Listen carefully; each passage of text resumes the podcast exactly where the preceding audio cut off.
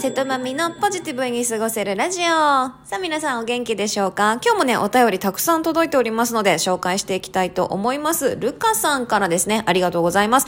えー、先日気になる男性にバレンタインチョコをあげたら、チューされ、はい。えー、それ以上の流れになりそうだったので、遊びは嫌なので、彼氏とじゃなきゃしたくない、と彼に言うと、じゃあデートしよう、と言われました。じゃあデートしようの本意は、マミ様ならどう解釈しますか？また、26歳にもなって、あ、まあ、えっ、ー、と、お互い26歳なんね。26歳にもなって、彼氏以外とはしたくないという私の考えは固いでしょうか？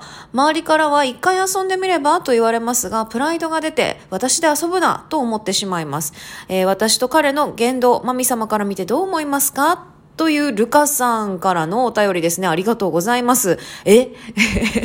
え、ちょっと待って待って。突っ込みどころがちょっといっぱいありすぎるんだけど、まず、で、あの、ルカさんが好きな彼、なんか同い年のね、26歳の彼にチョコレートをあげたと。そしたら、なんかチューしてきた上に、どうやらと、それ以上の流れになりそうだったから、まあ、言ったんだよね。ルカさんからしたら、彼氏とじゃなきゃしたくないと。まあ言ったら遊びは嫌だし、っていう意味も込めて、彼氏とじゃなきゃしたくないって言ったら、帰ってきたワードが、じゃあデートしよう。もうこの時点でさ、私なんかもう頭の悪い男本当に嫌なんだけど、え、会話成り立ってなくない？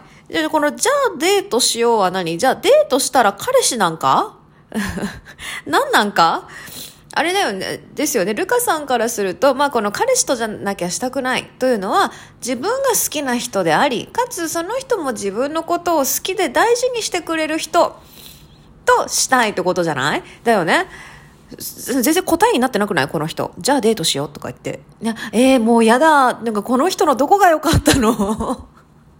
え えー、いや、あとね、そのほら、周りからは一回遊んでみればと言われますが、プライドが出て私で遊ぶんだと思ってしまいますって書いてるけど、いや、いいよ、全然。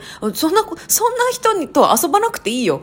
いや、周りもさ、ちょっと、ああの、無責任じゃない？自分だったら絶対にギャーギャー言ってるって、ちょっと聞いてよとか言ってる案件だよ、これ。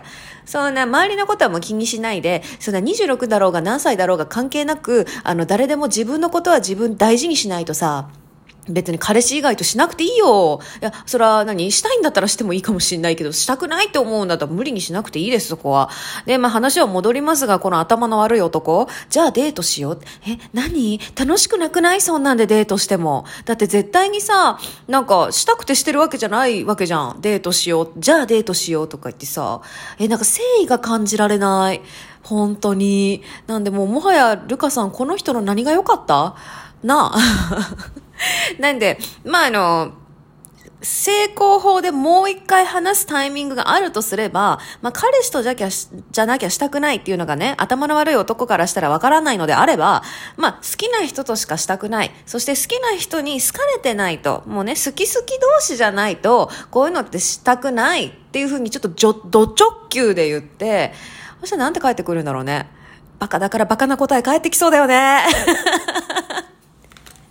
いやいやいや、でもルカさん一個も悪くないよ。偉いよ、あんた。だってあれでしょ？気になる男性から、まあそんな雰囲気になってね、まあほら、断りにくい、なんか、え、どうしよう、これで嫌われたら、みたいなところをね、ぐっと、ちゃんと踏みとどまって、そうやって言いたいこと言ってるんだから、偉い偉い。なんでその調子で、あの、まあ頭の悪い男とは別に付き合わなくていいと思うし、まあもしね、なんかの、何かの、彼もものすごく伝え下手で、じゃあデートしようっていうのが出てきたんだとしたら、あの、もう一回チャンスを与えて、普通に昼間にでも会って、なんかちゃんとね、好きっていう気持ちがお互いにあるのであれば、次のステップに進んだらいいのかなと思っております。なんで、ルカさん、あなたはそのままでいい。よし、ということで、今日も 頑張って参りましょう。今日はここまで。じゃあね